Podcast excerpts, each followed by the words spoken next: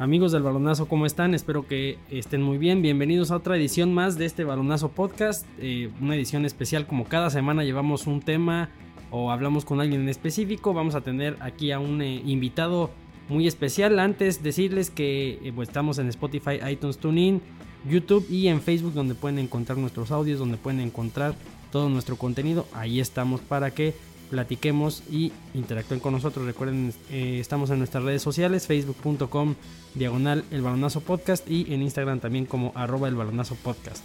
Y el día de hoy traigo a una, una persona, un personaje eh, que, bueno, si bien es cierto, no, no somos expertos, ya sabemos que ese es un espacio de fans, pero sí nos puede traer un, una opinión de lo que está ocurriendo en el deporte de los Estados Unidos, eh, por qué son tan exitosos, el modelo también que tienen deportivo, los proyectos.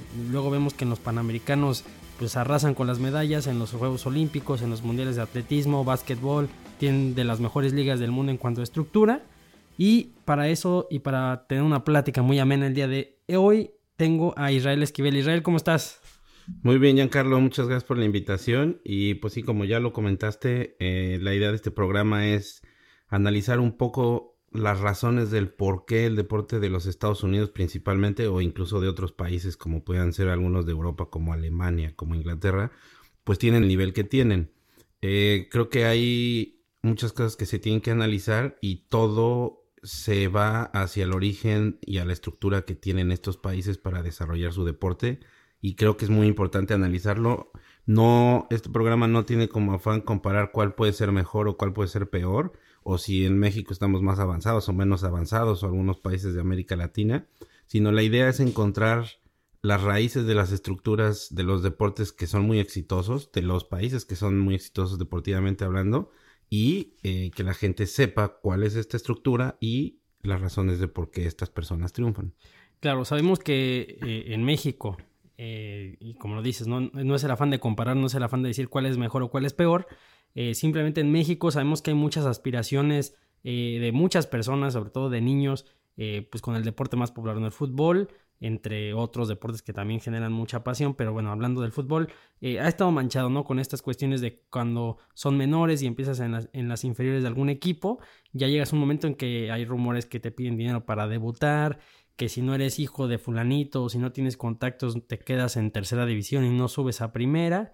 Entonces, eh, no vamos a meternos en eso porque como son rumores, habrá quienes sí lo hayan experimentado y que a lo mejor sea cierto, pero eh, ese no es el caso ahorita. Entonces, pues hablando precisamente, empezamos con Estados Unidos eh, y con Europa para hablar de modelos extranjeros. Luego, Israel, tenemos muchos casos y, y tú y yo ya en lo personal lo hemos vivido, donde a cierta edad, chiquitos, lo que en México a lo mejor en el americano es piwi o o el sexto, sexto de primaria en el fútbol, donde sea, no es tan competitivo. Inclusive vemos que a lo mejor los coaches son un tanto consentidores con los jugadores, a lo mejor cometen un error y no es como en México que, que empiezan a gritar y, es, un, es una diferencia de culturas. ¿Cómo ves este, este modelo de cómo van llevando a los chavos? Lo que pasa es que aquí primero habría que decir eh, que los niños aquí en Estados Unidos en particular, primero los inducen al deporte y hacen que se enamoren del deporte. ¿Y a qué me refiero? A que un niño cuando llega a la edad, digamos, de 10 años, por ejemplo, en promedio estamos hablando, a lo mejor ya jugó tres o cuatro deportes. Esto es muy importante porque porque uno muchas veces en, su afán de, querer eh, inducir a los niños a algún deporte, por ejemplo, a mí me, me, gusta el soccer y entonces quiero que mi hijo juegue soccer, o me gusta el fútbol americano y entonces ya doy por hecho que mi hijo tiene que jugar fútbol americano. Y lo que primero se tiene que hacer es meter a los niños al deporte y hacer que ellos mismos encuentren cuál es el deporte que realmente les apasiona. ¿Qué es lo que sucede aquí en Estados Unidos? Que es muy común que tú te encuentras niños de 5, 6, 7, 8 años que hacen dos deportes a la vez. Y no quiere decir que van a ser los profesionales en esos deportes, pero sí están ya practicándolo. Entonces tienes a un niño que está jugando soccer en el verano y de repente está jugando básquetbol en el otoño y el siguiente quiere jugar básquetbol, digo béisbol por ejemplo, y entonces empiezan a practicar distintos deportes, empiezan a meterse de lleno a lo que es el deporte y entonces así es como van encontrando su causa y el deporte que realmente les apasiona. Entonces aquí la, la estructura inicial es fundamental porque ahí es donde cada quien primero encuentra su base y lo que le gusta y empiezan a desarrollar sus habilidades. Pero eso que comentabas es muy importante porque no lo están haciendo en un plan competitivo. Y aquí sí hay que hacer muy bien la diferencia de a qué nos estamos refiriendo. ¿Por qué? Porque en nuestros países, en México, por ejemplo, tú te encuentras que un niño que entra a jugar soccer a los 6 años, pues ya está compitiendo en un torneo y entonces ya tienen la porra y ya tienen a los papás gritándoles que metan el gol o que hagan la canasta o lo que sea y van por un campeonato, cuestiones por ese tipo, ¿no? Lo cual les pone más presión también a los niños. Lo que pasa es que eso es muy importante y aquí, bueno, en algún momento, este, a lo mejor uno de tus colaboradores, Carlos Salinas, nos podría decir el que maneja muchas cuestiones psicológicas, pero uno ve el deporte y quiere que, que queremos como papás que un niño de seis años vea el deporte como nosotros lo vemos. Y que lo practique ya como, como lo vemos en la tele, ¿no? Entonces, esto es realmente uno de los primeros errores porque a los 6, 7, 8 años, incluso ya, ya de 12, 13 años, un niño no tiene la capacidad para desarrollar el deporte como nosotros lo vemos. Entonces ahí es donde se generan los problemas y entonces, ¿qué es lo que sucede? Empiezan las frustraciones desde chiquitos, claro. empiezan a presionar a los niños en algo que no son capaces de hacer o que no quieren hacer. Y entonces ahí se va llevando una bola de nieve que se va haciendo más grande y eso, todo eso lo llevan hasta la, hasta, pues hasta la edad de 15, 16 años cuando es donde ya los deportistas empiezan a desarrollar sus habilidades profesionales. Ahora, lo, lo platicamos el otro día que estábamos viendo un juego precisamente de middle school, que es como secundaria eh, en México, eh, decíamos que a lo mejor, por ejemplo, si enfrentáramos a un equipo de fútbol americano de esta edad o, de años anteriores, perdón, pon tú de unos 10, 11 años contra uno en México, igual en fútbol, igual en béisbol, a lo mejor en softball, voleibol, básquetbol, a lo mejor en otros países, no hablando de México específicamente, sino en otros países que no sean Estados Unidos, a lo mejor sí le ganarían y a lo mejor con cierta facilidad por lo mismo que dices, porque a esa edad todavía no les meten tanto la competencia Sí descata, destaca uno que otro, otro niño o niña, pero todavía no hay una, una así como que sobresalga. Y ya después es cuando dan el brinco y es cuando se empieza a ver el, el, separamiento, ¿no? Entre, entre a lo mejor otros países que no tienen tanto desarrollo con el deporte como los Estados Unidos. No sé qué piensas de eso. Sí, eso, eso es definitivo y, y realmente si hasta que no estás en los Estados Unidos y puedes ver esa estructura de cerca y puedes vivirla, es cuando tú te das cuenta de cómo es que se van formando los atletas de alto rendimiento en los Estados Unidos. Como el ejemplo que tú pones es eh, perfecto. Si yo a un equipo de fútbol americano de México, de la Ciudad de México, de la liga, de la FADEMAC o de cualquier liga, Piwi, lo pongo a jugar con un niño o con un equipo de segundo, de tercer grado, que es cuando ya juegan con equipo de fútbol americano, estoy hablando, las diferencias van a ser abismales. Tú vas a encontrar un equipo en México muy competitivo, por lo mismo, porque ya los están metiendo en la competencia, y te vas a encontrar un equipo de tercer, cuarto año de Estados Unidos que realmente es como tipo recreacional. Simplemente están jugando fútbol americano para aprender las bases del fútbol americano y lo más importante que manejan a esa edad, para que se diviertan. No hay competencia, sí juegan contra otros equipos, hay 8 o 9 partidos en la temporada, pero realmente no están compitiendo por nada. Simplemente es para que el niño juegue y tenga diversión. Punto. Es todo lo que hay.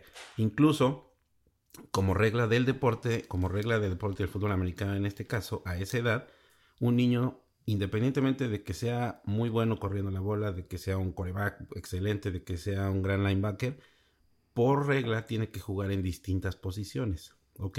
¿Esto qué es lo que hace? Precisamente que el niño se empiece a desarrollar. Y entonces, lo que tú decías, ponemos un equipo de México, seguramente tiene más competencia a esa edad y le va a ganar al equipo de Estados Unidos a esa edad. Estamos hablando de tercer o cuarto grado. Sí, sí. Pero conforme van creciendo, entonces esa ese desarrollo que los niños desde los 9, 10 años están teniendo, de enamorarse del deporte, de aprender otras eh, áreas del deporte, del que les gusta y eso, lo van llevando más adelante y llega un momento cuando llevan 13 o 14 años, cuando ya entran a la high school y entran a un nivel más competitivo, en donde ya eso recreacional les sirvió como base, pero ya lo desarrollan a un nivel competitivo y ahí es donde se empiezan a marcar las diferencias que es como una curva en donde el deporte, en este caso, por ejemplo, el fútbol americano en México, podría ser muy competitivo a nivel infantil y a cierta eh, etapa se empieza a equilibrar, se cruza, se cruzan y, entonces el nivel del deporte, en este caso el fútbol americano en México, va un poco hacia abajo porque si bien tienen competencia, no tienen la estructura ni, el, ni las bases que deberían de tener.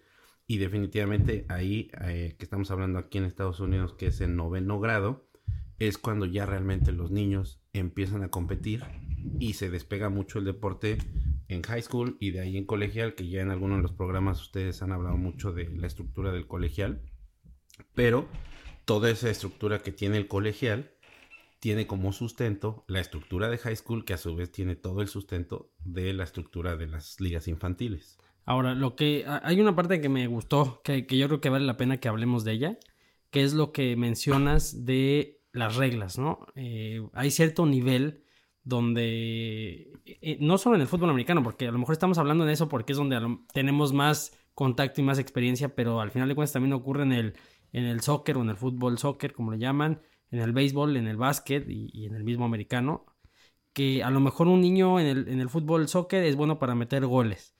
En otro es eh, bueno para correr la bola. En otro es buen pitcher. En otro es buen, eh, no sé, buen, anotando canastas. Pero también les fomentan uno eso de que, el niño se desarrolle y que aprenda los, los, fundamentales del deporte y además genere una, una cuestión, una sensación como de compañerismo y de equipo, de que bueno, sí, a lo mejor el mismo niño sabe que es el mejor del equipo, que es el que mete los goles, el que mete las canastas, el que mete las anotaciones, pero también a veces si es delantero le toca ser portero, ¿no? Y a lo mejor el niño se aburre y a lo mejor el niño no le gusta, pero también aprende a que tiene que, como que, por decirlo de una manera, aguantarse para ser parte del equipo y que todos tienen la misma oportunidad de jugar. ¿Qué es lo que decías, no? Que a veces hay un niño que no puede jugar cierta posición a veces lo tienen que inclusive sacar y poner un niño que a lo mejor no es de la misma calidad, pero que le toca también jugar y que todos tienen la misma oportunidad de juego y el tiempo de juego, ¿no? Que es importante también para que aprendan. Y lo que decía en un principio, que también vean si les gusta, ¿no? Porque a veces el, como papás los quieren meter al americano, al soccer, y a lo mejor lo que le gusta o no, o el deporte de plano no es para ellos, o a lo mejor les gusta otra cosa, ¿no? Entonces yo creo que es importante. Ahora, de motivaciones, hablamos ya de esta etapa. Bueno, nada más para terminar este punto. Es muy importante, o sea, comentar una situación, por ejemplo, que también tiene mucho que ver con los papás, lo que decíamos, ¿no? De la presión que les meten a los niños y cómo los, este, los, quieren hacer jugar, etcétera, etcétera. Cuando, y, y esto es una cuestión que se da aquí en los Estados Unidos. Cuando tu hijo empieza a competir a los nueve años, digamos, empieza a entrar a un equipo de fútbol, este, principalmente de fútbol americano, hacen una junta con los papás, por ejemplo. Claro. Y en la junta, así es, así tal cual como se los estoy diciendo, la persona que son expertos en este, en este tipo de temas, te dicen, bueno, tu hijo va a jugar fútbol soccer y tu hijo tiene nueve años, ¿ok? Y te presentan una tabla, ¿ok? Una presentación en PowerPoint o lo que sea, y te dicen, bueno, a los nueve años, tu hijo no porque sea bueno o malo, sino por desarrollo eh, personal, su desarrollo corporal, su desarrollo este, cerebral, etcétera, se va a equivocar el 70% de las veces que va a dar un pase. No, eso está bueno. ¿Qué es lo que sucede? No porque sea bueno o sea malo, sino porque a los nueve años, ese es la, el, promedio de, de, habilidad que va a tener o de certeza que va a tener para dar un pase. ¿Ok? No quiere decir, por ejemplo, que sea bueno o malo. Entonces, te dicen, a los nueve años tu hijo, cuando tú lo veas jugar soccer, el 70% de las veces se va a equivocar. Va a dar un mal pase o va a correr y le van a quitar la bola, etc. Entonces, si tú ya sabes eso, cuando lo veas jugar, no lo presiones porque perdió la bola. Y vas a entender que... Tú debes de saber que eso es lo que sucede. es parte de... A los nueve años es el 70% y de ahí se va recorriendo hasta los 15 años que uno dijera, bueno, ya tiene una capacidad. Bueno, a los 15 años todavía se equivocan el 40% de las veces. O sea, el, porcentaje va bajando, pero, todavía se equivoca. Exacto, incluso si lo llevas a un nivel profesional, pues podrás ver que hay incluso jugadores de alto nivel, sí, sí. el 15, el 20% de las veces dan malos pases y eso lo sacan en estadísticas y todo. Entonces ¿Qué es lo que sucede? Que de entrada, tú cuando vas a ver a tu hijo, ya vas con otra mentalidad. Ya vas a apoyarlo, ya vas a, que se divierta. Y sí, sí, efectivamente tiene que aprender y le tienes que hacer ver sus defectos o los errores que tuvo, pero eso ya, bueno, le toca al coach, por supuesto. Pero eso cambia mucho la dinámica de cómo apoyas a tu hijo, cómo tu hijo se desarrolla sin tanta presión y a final de cuentas está desarrollando sus habilidades y está encontrando lo que le gusta. Claro. Y, y, es parte también, eh, ahora viene una segunda parte que es a lo que iba a abordar antes de, esto, que es también la parte de, del coacheo, ¿no? También de coach, a lo mejor en, en México vemos que a los entrenadores de fútbol, a los de americano también en, en, caso universitario, no sé qué tanto, con tanta frecuencia de, por ejemplo, los del pol, si ya les paguen bien o para dedicarse lleno a eso, pero, pero hablando como de niños, ya hay una edad, de, desde middle school a lo mejor, que hay escuelas que ya les empiezan a pagar a los coaches. Entonces, ya también eso es de que empiezan, lo que es la separación, que ya empiezan a tomarlo más en serio. Inclusive los estadios de escuelas no tan renombradas, perdón, en nivel de high school ya tienen estadios muy buenos, ¿no? Como los vemos en las películas, que la típico, el típico coreback que anda con la porrista y etcétera, que ya este, juegan en el estadio, así se ve tal cual y es porque es parte de una estructura. Lo de los coaches, sí ves que también es parte de este proceso, me imagino.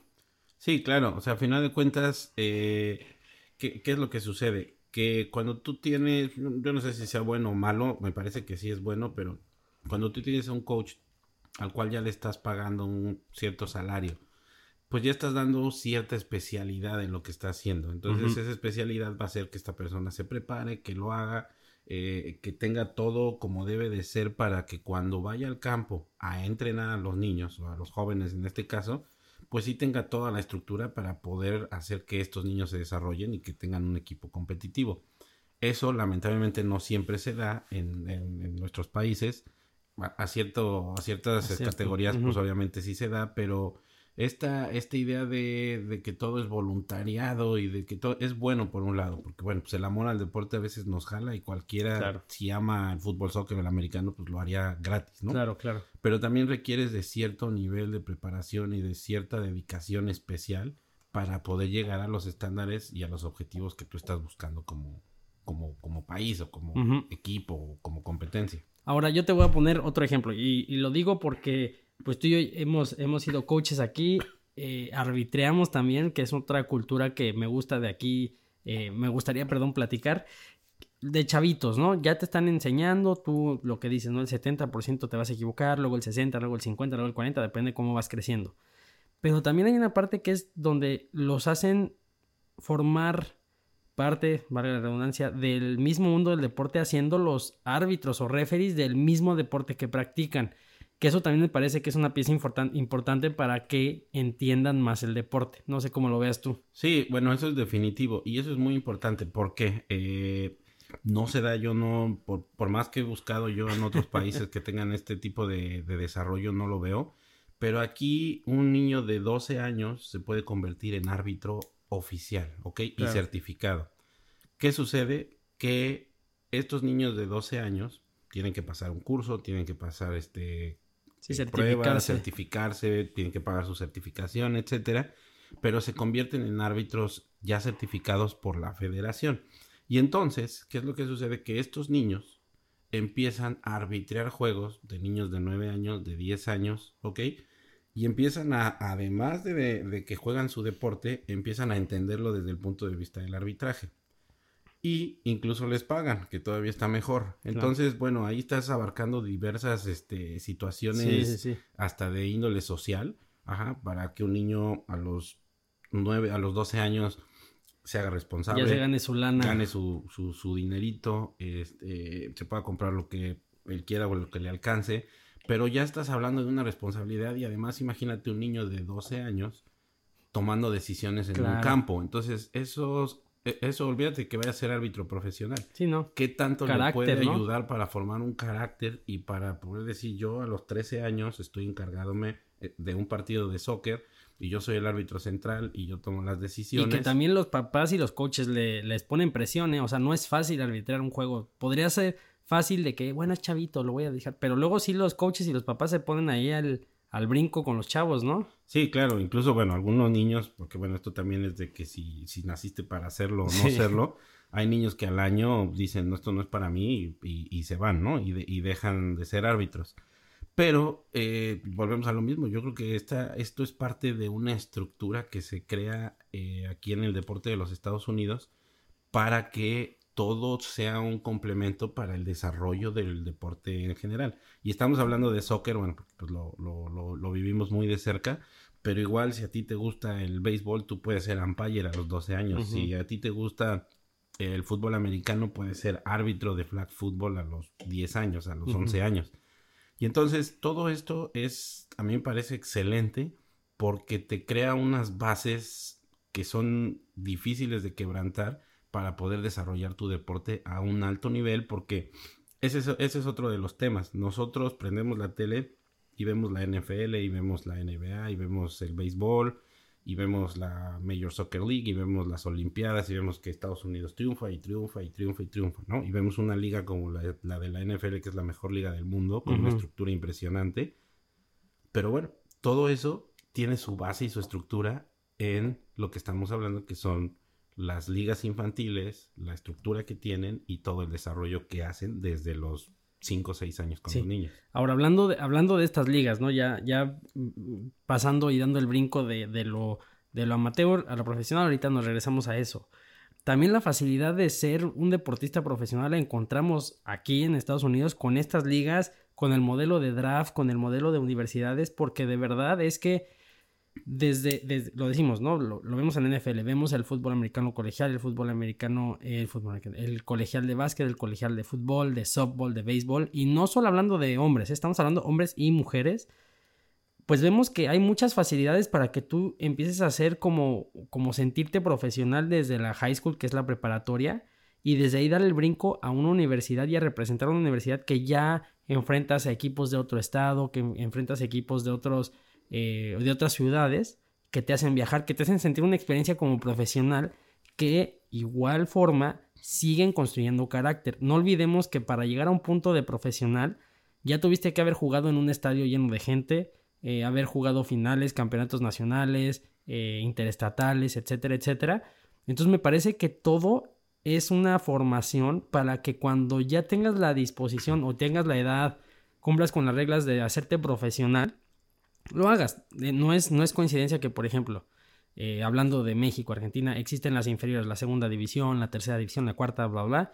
Aquí es, no hay, no hay divisiones inferiores, sino hay el fútbol americano colegial de universidad donde estudias, donde te ofrecen becas y ya das el brinco a lo profesional, que se me hace también parte de la estructura del, de la misma formación deportiva aquí en Estados Unidos. Sí, y bueno, ahí bueno, tendremos ya que empezar a analizar un poquito más a detalle que en lugares como México, por ejemplo, realmente yo siento que no hay una estructura de deporte infantil o amateur. Ahí, ¿qué es lo que tú tienes? Como tú dices, tienes las inferiores de los equipos profesionales o equipos de segunda división, pero ¿cómo llegas ahí? O sea, es una estructura de que vas y te pruebas y si les gusta te, entras al, esquema y si no, bueno, pues entonces pues realmente perdiste la mayoría de tus oportunidades. En el fútbol americano, bueno, pues la mayoría son clubes privados, eh, igual este, no hay una estructura como que tú digas, bueno, es que si yo juego infantiles, pues tengo una oportunidad de poder llegar a colegial porque este es el camino, sino más bien es juego infantiles en el, equipo que está cerca de mi casa o que me gusta. Y de ahí, pues, este, pues ya brinco a ver si donde vaya a estudiar, pues hay juego americano. No sé, falta un poco de estructura en eso. Y aquí en Estados Unidos eso lo tienen muy bien organizado y perdón que, seamos muy, muy repetitivos, pero realmente esa es la base. El otro día yo escuchaba que hablaban eh, tú, Mario y Carlos de lo que es el draft y la estructura del colegial y todo el negocio que se maneja. Bueno, pues esto del colegial tiene su origen también en cómo tiene su estructura el, el, fútbol, en este caso hablemos del fútbol americano eh, de high school, de preparatorias, ¿ok?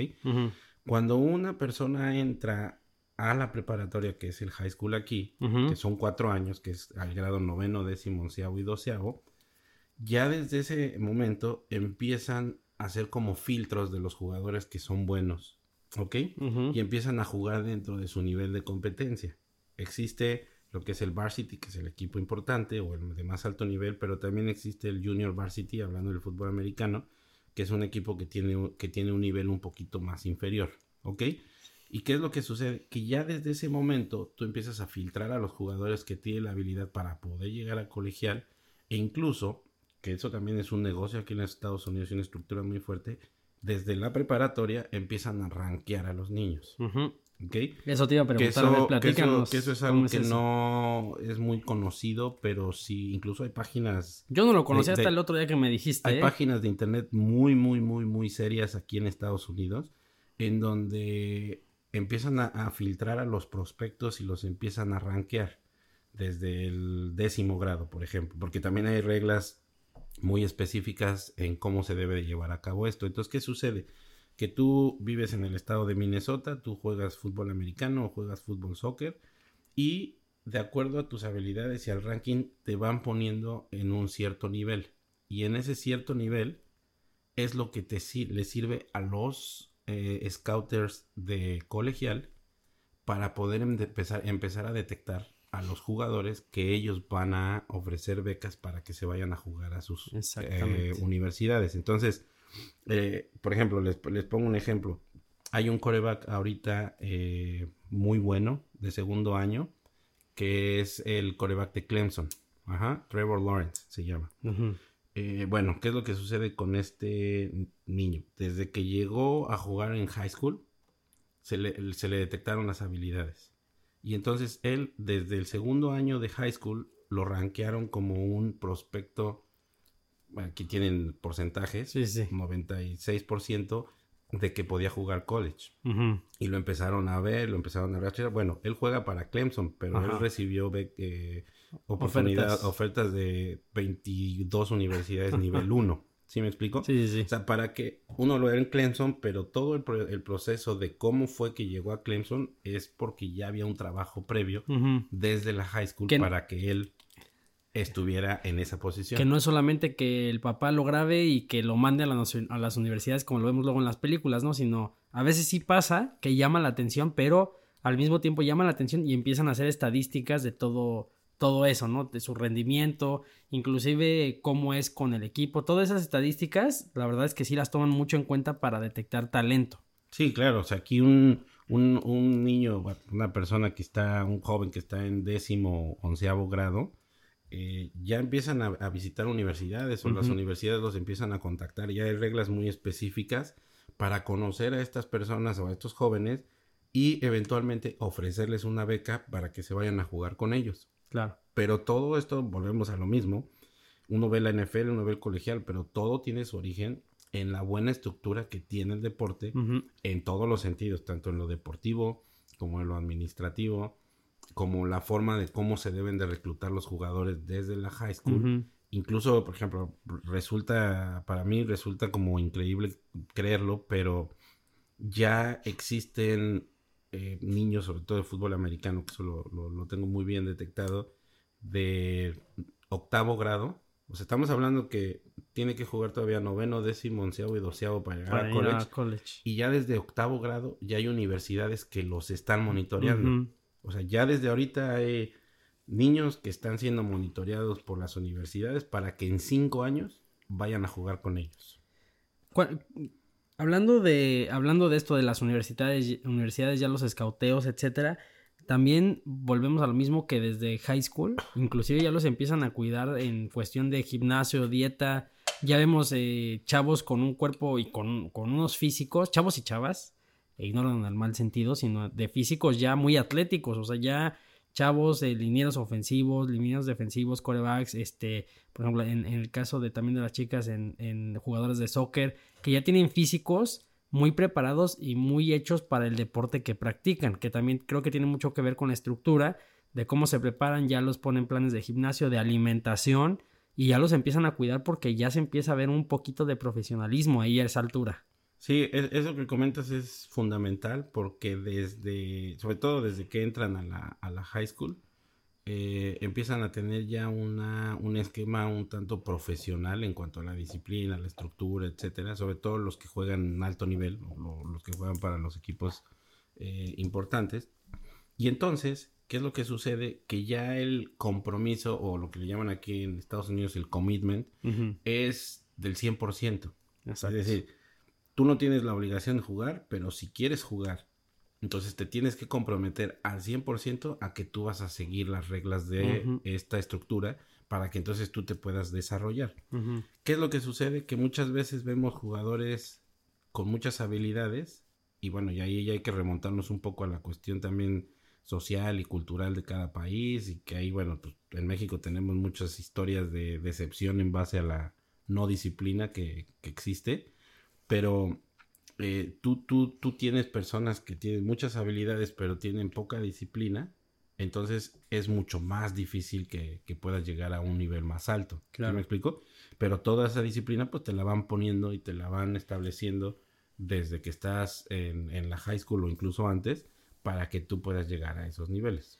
Ahora, por ejemplo, siempre, siempre que vemos lo que decíamos hace ratito, vemos la cuestión de las Olimpiadas, vemos la cuestión de, de los eh, del bueno, de los mundiales de básquetbol, los mundiales de béisbol, en, en cualquier, en cualquier deporte, salvo el soccer, que no lo vemos mucho porque también es un deporte muy joven en Estados Unidos. Recordemos que la liga es recién creada en los años 90 y tenían sus reglas, como por ejemplo, en vez de penal tenían sus shoot, shootouts.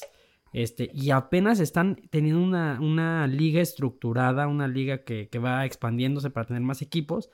Pero siempre que vemos una competencia, vemos atletismo, natación, eh, gimnasia, todos los que son deportes de conjunto o individuales, siempre por lo menos hay un colado de Estados Unidos o de alguna potencia que es favorito, ¿no? En la gimnasia pues vemos un dominio muy grande de parte de las chicas, en el básquetbol, bueno, el Dream Team, toda esta cuestión, en el Mundial de Béisbol, pues bueno, si a lo mejor Estados Unidos compite con otros países que por naturaleza el béisbol es, es como muy clásico, pero Estados Unidos siempre tiene un, tiene, es el rival a vencer, ¿no? Entonces yo creo que es también porque ya cuando llegan a esos escenarios donde te estás jugando una medalla de oro, etcétera, uno, ya te sabes los fundamentales del deporte y dos, ya te has enfrentado a esos escenarios porque has ido a las eh, Olimpiadas Universitarias de aquí de Estados Unidos, a los campeonatos regionales. Desde chavito, volvemos a lo mismo, a lo mejor no compites, pero ya estás acostumbrado a estar haciéndolo, ¿no? Entonces creo que eso es importantísimo No, para llegar ahí. Y otra cosa muy importante, por ejemplo, de, de lo que estás hablando, es eh, a, a final de cuentas hay que meter a la misma dinámica de a dónde quieres que lleguen los niños, ¿no? De, de la cuestión profesional, Claro. etcétera. Aquí, por ejemplo, hablamos de, ya decías tú, de las preparatorias que tienen su estadio muy bonito y, bueno, muchas buen- buenas instalaciones, etcétera. Bueno, pero ¿qué es lo que sucede? Que independientemente de eso, cuando se están jugando, por ejemplo, las finales de las preparatorias, las finales no se juegan, o ya cuando estamos entrando ya a la recta final de estas competencias, no se juegan en las preparatorias de las escuelas, se Sí. juegan en el estadio de los vikingos de Minnesota o de los Atlanta Falcons. ¿Sí me explicó? Entonces, ¿qué es lo que sucede? Que, que esos niños de preparatoria, a fin de cuentas, están viviendo la experiencia de poder jugar en un estadio profesional Exacto. como el de los vikingos de Minnesota en Ujú. este caso, y entonces tienen un estadio que si bien no, no está lleno, porque bueno, no, no meten 60 mil personas, pero sí meten a lo mejor 5 o 10 mil Ujú. personas con boleto pagado, por ejemplo, Exacto. porque también no olvidemos que también ese es otro tema. Ujú. Aquí han- Estados Unidos ha podido convertir incluso el deporte infantil y En- amateur en, en un negocio. y en un negocio de miles de millones de dólares, que bueno, pues es parte de todo y bueno, Estados Unidos para eso, para Sí. eso se pinta Se solo, pinta ¿no? solo, sí. Pero ¿a qué voy? A que tienes a un chavito de 15, 16 años que está quizás cumpliendo su sueño de jugar fútbol americano, que está cumpliendo su sueño de competir, de jugar una final y además le está jugando en el estadio donde al día siguiente van a jugar eh, los profesionales en un partido de la NFL. Correcto. ¿Sí me explicó? Que eso a lo mejor en México lo vemos en el fútbol, pero no tan seguido porque, por ejemplo, aquí lo que dices, ¿no? Hay veces que, que inclusive al medio tiempo hacen una exhibición de niños chiquitos con estadio lleno de un vikingos Packers. En el medio tiempo juegan dos equipos de chavitos, pero ya con el estadio, ya el estadio les grita y ya les hace, ay, no sé qué. Y en México, pues tenemos la Copa Chivas, la Copa de México, etcétera, etcétera, que si bien es cierto se puede jugar en el Azteca o en el Jalisco, donde sea, pero no tiene difusión. Entonces la gente Sí, no va, van los familiares, 100, 200 personas y se acabó. Entonces creo que sí, también la difusión, lo que dices, de jugar en un estadio que ya cobran, por ejemplo, aquí a un minuto de, de donde están los estudios del balonazo está el, el equipo de la high school local. Y ya de entrada creo que te cuesta 7 dólares la- la- el ticket de entrada. Sí, 7 dólares. Y, y ya después, bueno, si no eres estudiante, ¿no? Si no, y ya después, adentro que te venden la hamburguesita, te venden el refresco, te venden el hot dog, pero además en los supers locales, en, en un Walmart, algo por no decir muchas marcas, pero bueno, en un super, en una tienda de, de autoservicio, ya te venden los artículos de la high school y te los venden a precios de 14, 20 dólares un pants, una playera, una gorra y la gente los compra. sí, ya, tienes un rack destinado a gorras, playeras, lo que tú quieras de la high school o del equipo que, que, tú estás apoyando, ¿no? Y a veces, y a veces, por ejemplo, hay, hay habrán niños y, y, niñas o chavos y chavas que no practican el deporte, pero no dejan de ir al juego de la universidad de básquetbol o de americano, porque es una tradición, ¿no? Es parte de la cultura también de, de, las, de los chavos. Sí, y bueno, por ejemplo, que, creo que en México eso ya ha cambiado porque ya lo he llegado a ver hace, hace no mucho. Pero yo, por ejemplo, ah, cuando yo estaba niño, una vez nos llevaron al Estadio Azteca. Bueno, estábamos emocionadísimos porque íbamos a ir al Estadio Azteca. Y pues esa emoción se nos quitó cuando nos dijeron, pues no pueden pisar la cancha. sí. O sea, nos llevaron abajo, estábamos abajo, y nos dijeron, lo único que no pueden hacer es pisar la cancha. ¿Por qué? Porque va a haber juego al rato. Entonces, bueno, pues imagínate pues, la decepción de, no, pues, de tener la cancha a dos metros y no poder pisarla. Y, creo que eso era mucho como la mentalidad que se tenía antes, eh, de, de, reservar lo, de los profesionales como algo muy especial. Y aquí lo que te encuentras es que en Estados Unidos todo eso lo tienen muy abierto. El básquetbol se juega en el estadio del equipo profesional a nivel colegial cuando estás hablando de finales el hockey también, el béisbol se juega en el estadio del de, equipo profesional, en este caso, por ejemplo, de Minnesota, el fútbol americano, el colegial. Entonces, abres las puertas y lo que haces es que estás haciendo que esos niños que están jugando ahí, pues sueñen y, sueñen y se desarrollen y además tengan la experiencia y a lo mejor no van a ser jugadores profesionales. Pero esa experiencia que ellos tienen de poder haber jugado ahí, de haber hecho esto, de haber hecho lo otro, pues simplemente lo llevan a su vida y entonces son personas en general normalmente exitosas o que se desarrollan en, un ambiente muy bueno. Sí, que, es lo que decíamos, ¿no? El, por ejemplo, el fútbol americano es un deporte de, de, por excelencia, de compañerismo, de disciplina. El fútbol también es muy, es muy de compañerismo, de equipo, de conjunto. Pero, pero es eso, ¿no? O sea, no es nada más un deporte y quien gana también es, bueno, hablando de a nivel chavos, es formación de carácter, formación de personalidad, de compañerismo, aprender a trabajar en equipo, que son bases fundamentales para la vida. Cualquier profesionista, por más que quieras emprender un, em, negocio solo, pues necesitas a alguien que te ayude, necesitas empleados, necesitas ser un buen líder, etcétera, y eso te lo van forjando desde el lado del deporte que es como un lado divertido, no nada más es escuela y vas a la escuela y bla, bla. te empiezan a poner eh, eh, o a fundar estos, estos eh, principios para que los lleves, lo que dices tú, a tu vida diaria. Lo, que sucede es que eso, bueno, también es otra cosa muy importante de, recalcar. Como tú dices, por el lado del deporte es que crean todas esta, estas bases de, de, como ser humano, ¿no? Eh, pero realmente el, jugar algún deporte a nivel profesional realmente es un privilegio que pocos tienen. Exacto. Son muy poquitos los, realmente los que llegan a jugar NFL, fútbol, soccer, béisbol pero ¿qué sucede? Que todos aquellos que no llegan a ese nivel, de todas maneras tienen la misma estructura de los que sí llegaron. Entonces, si a final de cuentas, pues tú no tuviste a lo mejor la capacidad o las ganas o simplemente no te interesaba llegar a un nivel profesional, de todas maneras tienen las bases para que cuando vayas a buscar un trabajo, entonces tengas esa misma estructura de disciplina, de que tú ya pasaste por, por ahí, ya hiciste este deporte, ya te tocó competir, ya te tocó todo esto, y a final de cuentas, yo creo que ese es el, el destino, el, la, el fin final que todo país puede tener. Es decir, pues, los privilegiados bueno, pues, van a estar ahí, van a jugar fútbol o lo que sea, pero los que no, de todas maneras, tenemos buenos ciudadanos que hicieron deporte y que todos, a final de cuentas, cuando son grandes y cuando, se casan y son papás, siempre les queda el, ah, pero yo jugué, yo aprendí esto cuando hice deporte, yo aprendí esto en el béisbol, yo aprendí esto en el americano.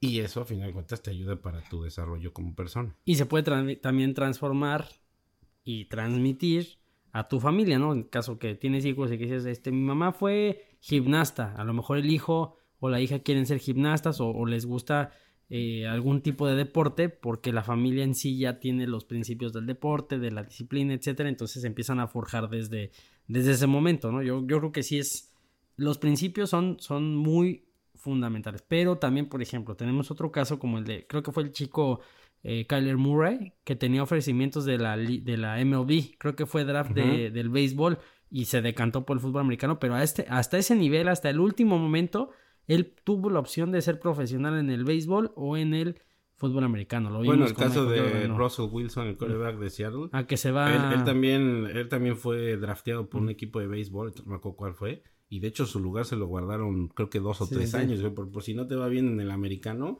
pues de todas maneras tienes tu lugar. Y, creo que todavía en el off-season se va con los Yankees a entrenar. Creo que se va con un equipo de béisbol a, a entrenar durante el verano.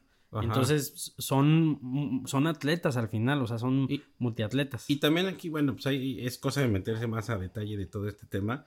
También tenemos que hablar, bueno, de, del tipo de país. Estados Unidos normalmente pues, es un país de primer mundo que tiene la capacidad económica para poder desarrollar el deporte incluso desde el nivel infantil. Correcto. Y bueno, también eso sucede, ¿qué pasa? Pues que en México a lo mejor eh, no existe esa, ese desarrollo o esa capacidad económica para poder crear la infraestructura para que los niños hagan deporte. O sea, realmente volvemos a lo mismo, si un niño quiere hacer deporte tiene que buscar un club privado, normalmente tiene que pagar y, eh, y, pues ver qué tipo de estructura tiene ese equipo, ¿no? No hay eh, realmente la facilidad para que cualquier niño de cualquier ciudad de México a los 8 años diga, pues quiero jugar béisbol o quiero jugar fútbol americano o quiero intentar este, esgrima, que también lo puedes hacer aquí. Sí, sí, claro. O sea, o quiero tocar el violín, ¿sí me explico? Sí, sí. Eh, ahí, pues dependiendo de dónde te toque vivir, bueno, pues esta ciudad es beisbolera y pues aquí vas a jugar béisbol si quieres. O este, pues este, es, este país es de soccer, pues éntrale al soccer. Y si no, bueno, pues a ver si tu, si tu escuela tiene algún programa de básquetbol o a ver si, ¿sí me explico? Correcto. Esa, esa estructura que, pues a fin de cuentas es culpa de todos nosotros que no se desarrolló o que los gobiernos no la han desarrollado, etcétera pero pues cuando tú ves los beneficios que puede tener el deporte cuando lo haces como desarrollo, incluso como negocio y como formación, pues los beneficios son, son increíbles y ahí tienes el resultado de, por ejemplo, en Estados Unidos, las ligas profesionales, a qué nivel tan competitivo están. Son las mejores ligas del mundo. Tienes incluso, no hemos hablado, dijimos que íbamos a hablar de Europa, no hemos hablado, pero tienes eh, países como Alemania, donde tienen un desarrollo deportivo al más alto nivel en cualquier cosa, ¿eh? no nada más de soccer, nada, sino incluso deportes de invierno. Y todo tiene que ver porque desde los 6, 7 años los niños están haciendo deporte y están desarrollándose. Es que ahí, y bueno, ya para, para entrar como a la, parte final de esta, de esta charla, también estamos dejado, y lo dejamos a propósito, lo de Europa, por ejemplo, ¿no? Eh, nos centramos en el fútbol americano, en el básquet, en el fútbol, porque son los deportes a lo mejor más profesionales. Pero también está el otro lado que hay deportes que a lo mejor son poco difundidos en otros países porque no son potencia, pero también la difusión tiene que ver con que te intereses, ¿no? Si un niño ve en la tele, por ejemplo, el bobsled, a lo mejor le, le dice, ah, qué padre que vaya la velocidad. Si no lo ve, pues no se entera que, existe, ¿no? Pero hay países eh, en Europa, sobre todo, que los juegos de invierno eh, a veces son inclusive más importantes que los olímpicos, los de verano, ¿no? Y eso es también parte de, que existe una estructura. Por ejemplo, hablando de... Eh, luego hay competencias de snowboarding, por ejemplo. ¿No? Que son los, los juegos de, como le llaman los, los, X Games, pero como de invierno. Y que ya compiten y que empiezan a competir también chavos. De hecho, hay chavitos con la patineta que desde los 16 años creo que ya son campeones del mundo. Entonces les empiezan y ya tienen patrocinios, pero es porque los van llevando muy bien también en, en Europa. Y al final de cuentas porque tienen además de que los van llevando bien, tienen la estructura para que desde chiquitos puedan desarrollar el deporte que les gusta. En el caso de, por ejemplo, eh, nosotros nos, enfocamos mucho en el soccer, como dices, etcétera, pero si tú te vas, por ejemplo, al norte de Italia, tú te vas a encontrar con que en el norte de Italia hay infinidad de centros de esquí, donde la gente que vive en el norte de Italia, pues lo que hace es está en la montaña y ahí los niños desde los 7 años están esquiando, están haciendo snowboarding, están haciendo y por eso es que a lo no sé, a los 20 años tú ya tienes competidores del más alto nivel italianos compitiendo en este en los deportes de invierno, en las olimpiadas de invierno y lo mismo pasa con Suecia y lo mismo pasa con Austria y lo mismo pasa con muchos países eh, que tienen toda esa estructura para que independientemente de dónde estás, lo que te gusta lo puedas desarrollar y tengas las instalaciones y las facilidades para hacerlo. Que ahora podríamos entrar en otro tema que no a lo mejor es el objetivo de esto, que es el tema económico, el tema de gobierno, el tema de programas de gobierno, de educación, bla, bla. Nos vamos a meter en eso porque en realidad pues no, nadie va a tener la, la, verdad absoluta ni, ni echar culpas es el, caso, sino hablando de las estructuras ya existentes, ¿no? Lo que dices, hay países que, que inclusive a lo mejor no figuran tanto en, los de verano, lo que decimos hace rato, pero sí en los de invierno. Y, y, lo decimos, no se limitan a veces, hay países que no se limitan a los deportes más populares. Podemos ver en Estados Unidos, por ejemplo, ¿no? Existe el americano, el béisbol y el, el básquetbol, que es lo que más genera dinero. Son los tres principales. Pero también eh, tienen muchas, muchos eh, campeones en, en, snowboarding, que es la, patineta, el patinaje, la patineta de nieve, perdón. El esquí. Eh, tenemos en, en, Alemania en Europa hay muchos que, que, hacen la bicicleta extrema también. O sea, deportes hay muchos y, y es parte de la difusión para que tú conozcas más y tengas, no te tiene que gustar, no te gusta el fútbol, ok, practica bicicleta, practica atletismo, practica salto de altura, o sea, digo, a veces vemos que, que hay eh, atletas que se preparan cuatro años para tres saltos de altura, ¿no? Que duran a lo mejor 20 segundos, pero la preparación es porque en algún momento les interesó ese deporte. Y a veces decimos, puta, ¿de dónde se, enteró de ese deporte? Bueno, pues... Y por pues, ejemplo, eso, eso que te hablas es muy importante porque, bueno, pues, nos enfocamos en los deportes pues, populares y que conocemos y que, que, sabemos, pero uno, por ejemplo, no se podría imaginar que la... Porque además yo nunca he visto un campeón de Estados Unidos de arquería, por ejemplo. exacto. Normalmente son los japoneses y por ahí los mexicanos se meten y este, bueno, así, ¿no? Pero pero cuando tú te das cuenta de cómo es la estructura de la arquería en Estados Unidos, te das cuenta de que es sumamente importante y sumamente popular y bueno, en algún momento nos tocó, nos tocó vivirla, eh, en donde el, campeonato estatal de arquería de niños desde los 7 años, me parece, era hasta los 15 años, bueno, había casi mil niños compitiendo y había, bueno, había una infinidad de gente en la, en la competencia de arquería estatal.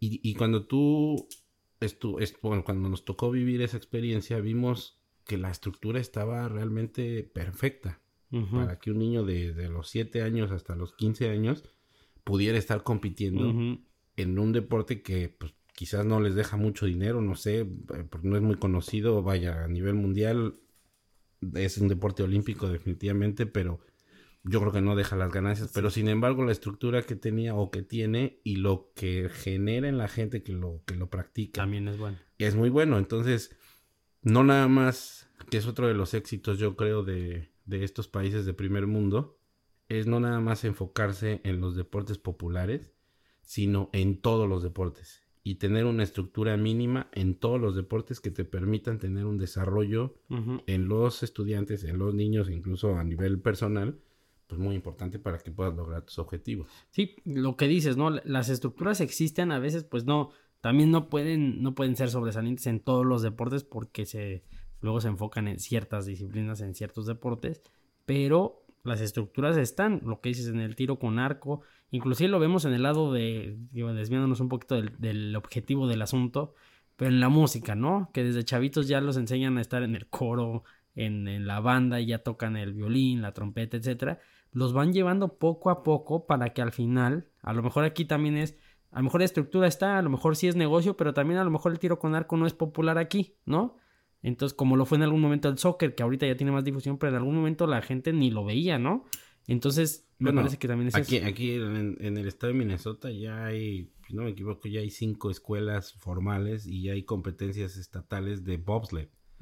exacto es popular, bueno, es en Estados Unidos y también aquí, etcétera, etcétera. Bueno, pero ya hay una estructura que ya se formó en base al bobsled, por ejemplo. Hay otro deporte que es muy popular ahora aquí en los Estados Unidos que no se conoce ni se televisa, creo que todavía ni siquiera llega a un nivel profesional, pero es el del frisbee. Ah, está muy bueno ese. Yo, ¿eh? la, la gente que, que no tiene ni idea de qué estoy hablando, les recomiendo que vean el deporte de... Pero tiene, un nombre, ¿no? Sí, tiene un nombre, no me pero es, un, es una competencia tipo como el fútbol americano, donde es un campo de 100 yardas incluso, este, y lo que hacen es que con el frisbee, en lugar de tener el balón... Ultimate se llama. Ultimate. en lugar de tener el balón de fútbol americano, Está ellos bueno tienen ese, que ¿eh? avanzar y llegar al touchdown lanzando el frisbee. Y, y se pone bueno y, se pone la- padre, y ¿eh? lanzando el pase y entonces lo puedes interceptar, lo puedes agarrar, pero es un frisbee. No Ujú. hay equipo, es simplemente con tus shorts, tu playera y estás compitiendo. Bueno, ese deporte que empezó como algo muy amateur y muy de cuates, ahora ya tiene una estructura, ya hay equipos. Ya hay liga nacional. una liga nacional aquí en los. Estados Unidos, ya genera dinero. Y entonces, pues, ¿qué pasa? Pues que ya creaste otra opción de desarrollo y de, y de esparcimiento para los niños, si lo quieren hacer a nivel recreacional o competitivo o llegar ya a la liga nacional, pues ya tienen toda la estructura. Bueno, y no sé si te acuerdas que en algún momento lo llegamos a ver cuando, cuando fuimos a ver los vikingos. Antes de que fuera tan popular, en los medios tiempos metían este deporte, el del frisbee, el ultimate. Y entonces la gente lo empezó a conocer. Yo la verdad sí lo conocí. Y ya después me enteré que había un equipo en Minnesota y que vendían boletos para ir a verlos a un estadio y bla, bla.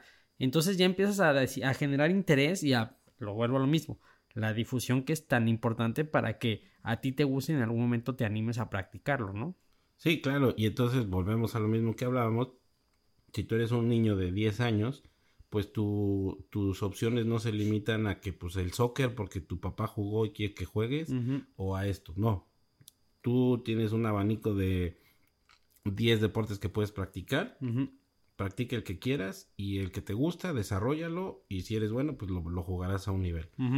Si no te gusta el deporte, bueno, pues entonces existen cinco opciones donde puedes ir a hacer música, puedes tocar el violín, puedes por pertenecer a una banda, puedes pertenecer a una orquesta, lo que tú quieras. ¿No te gusta? Bueno, pues entonces desarrollate en la ciencia y también existen muchos programas de ciencia y muchas cosas. Entonces, hablamos del deporte, pero a lo que voy es que creo que la base de todo esto es la estructura que tú puedas tener como país para ofrecerle a, a los niños principalmente que son quienes se tienen que desarrollar Y es donde empiezas, es donde empieza la base de todo el éxito de un país y darles las oportunidades que tengan para, para, para poder hacerlo.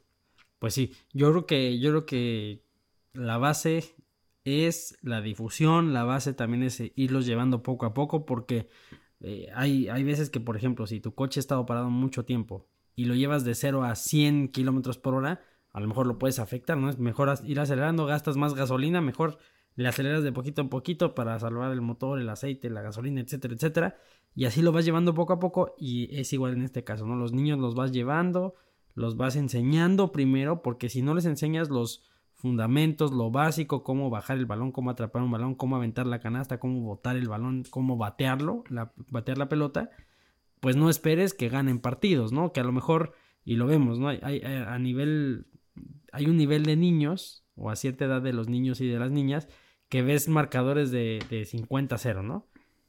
Pero a veces no les importa porque al final de cuentas el resultado no importa. No, no estás buscando un campeonato, sino estás buscando desarrollar al niño o a la niña y que al final de cuentas encuentren la vocación, el deporte que les atraiga más. No, inc- incluso que de acuerdo a lo que tú quieras, tú lo puedas desarrollar al nivel que quieres. Exactamente. ¿Qué, qué es lo que sucede? Que también hemos hablado un poco de cómo es la estructura y cómo se va formando, pero aquí, en, por ejemplo, en Estados Unidos existen ligas, digamos, de soccer, ponemos el ejemplo, competitivas, que es, tú formas parte de un club, compites, eh, al principio ya lo comentamos, no se compite por un trofeo, pero bueno, ya estás compitiendo contra otros clubes, etcétera.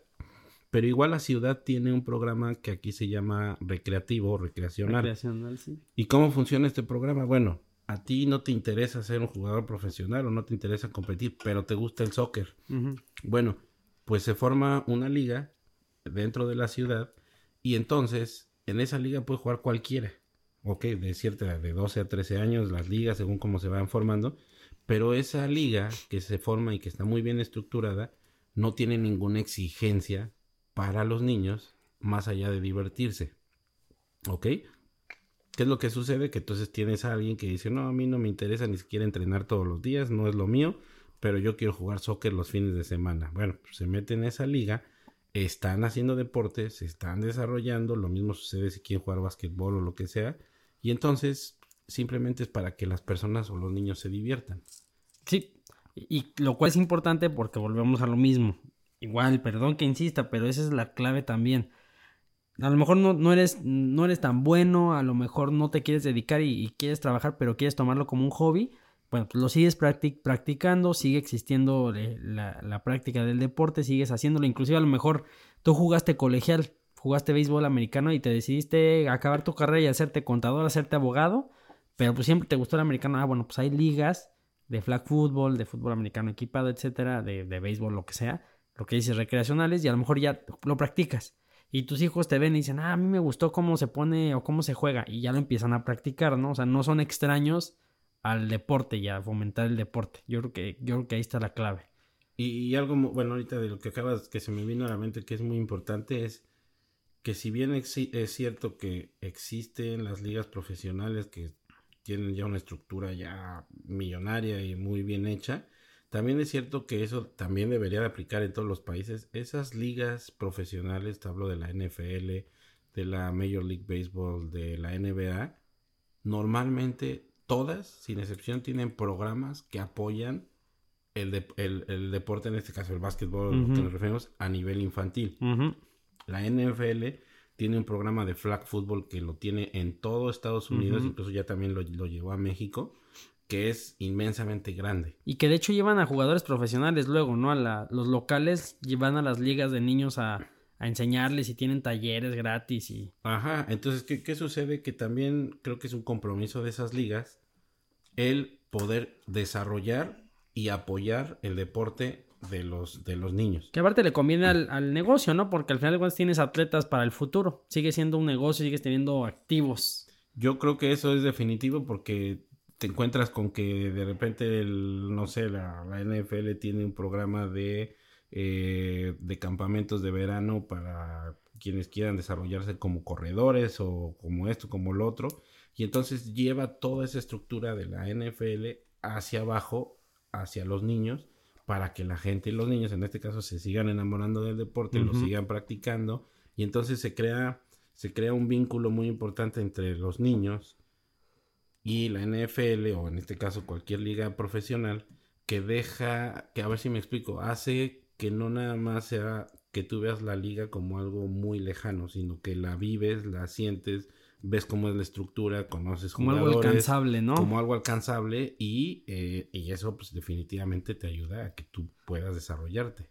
Pues sí, pues a, tema hay, hay muchas cosas que, que podemos platicar, pero, pero los, los fundamentales, los básicos ya los tocamos y este, ¿tienes algo más que, que platicarnos antes de despedirnos ya de, de, este balonazo? Pues no, mira, nada más, este, bueno, primero que nada, qué bueno que nos escucharon, eh, espero que haya sido muy interesante, eh, si tienen algún comentario, alguna opinión sobre todo lo que platicamos, es un tema muy, muy apasionante y creo que es un tema, además de apasionante, que se tiene que reflexionar para poder entender el por qué nuestros países principalmente tienen una estructura deportiva que no nos lleva mucho hacia el éxito. Tenemos infinidad de, sí tenemos muchos deportistas, eh, que eso ya es otro tema de analizar de por qué son exitosos, eh, por qué el esfuerzo individual, etcétera, ¿no? Pero a nivel, a nivel estructura creo que estamos muy, muy lejos de los países de primer mundo, hables de Estados Unidos, Canadá, eh, algunos países de Europa, y creo que si, si logramos entender estos, estas deficiencias que nosotros tenemos como países, habla, deportivamente hablando, pues podríamos empezar a trabajar en ello para que no los niños de ahorita, porque esa generación creo que no, no, no alcanzaría, a llegar a ese nivel, pero sí trabajar en generaciones de aquí a 10, 15 años, que esos niños en 10, 15 años sí tuvieran esa estructura para poder ser exitosos tanto en lo personal como deportivamente. Correcto, pues hay, hay, hay, trabajo que hacer y también Estados Unidos lo tiene y también los países de, primer mundo lo tienen eh, y lo, lo, están ejecutando. Vemos el ejemplo de la, de la Major League Soccer que ahí va creciendo cada vez más, estadios llenos, eh, boletos de o los season ticket holders o los boletos de toda la temporada también se agotan, son boletos que cuestan arriba de 80 dólares en ocasiones o 100 dólares los más baratos para ver un equipo de la, del fútbol eh, de los Estados Unidos, de la MLS. Entonces, me parece que sí son proyectos a largo plazo y que son ligas y son estructuras que lo vemos en la tele, vemos el Thursday Night, vemos el Sunday Night, vemos la, Serie Mundial, las de finals de, la NBA, pero eh, todo eso es, llegan ahí, vemos un LeBron James, vemos a un Kobe Bryant, vemos a un Tom Brady, que empezaron todos con una estructura desde abajo que los fueron llevando poco a poco y los llevaron a ser quienes son hasta el momento. Israel, muchísimas gracias por haber estado con nosotros. No, pues nada, te agradezco. Y bueno, pues por aquí estaremos ahí dándoles lata con algunos otros temas. Ya estará prontamente aquí con nosotros otra vez Israel. Y bueno, yo, mi nombre es Giancarlo Salinas, les agradezco mucho por habernos escuchado. Recuerden que estamos en Spotify, iTunes, TuneIn, YouTube y Facebook, donde pueden encontrar nuestro contenido. También estamos en Instagram ahí posteando fotillos o promocionales de, lo que subimos. Entonces también síganos ahí porque eh, pues nos conviene, les conviene a ustedes porque les llega el último. Y también denos un follow, denos un like, déjenos cinco estrellitas ahí en, los, en el podcast y suscríbanse para que les llegue la última emisión de este balonazo, que acuérdense que tenemos tres emisiones semanales. martes, miércoles y jueves en caso de Facebook Live o eh, jueves, viernes y sábado en caso de ya que nos escuchen en la emisión o edición podcast. Otra vez Israel, muchísimas gracias y un abrazo hasta donde se encuentren amigos del balonazo, baloneros, baloneras, cuídense, adiós. Buenas noches.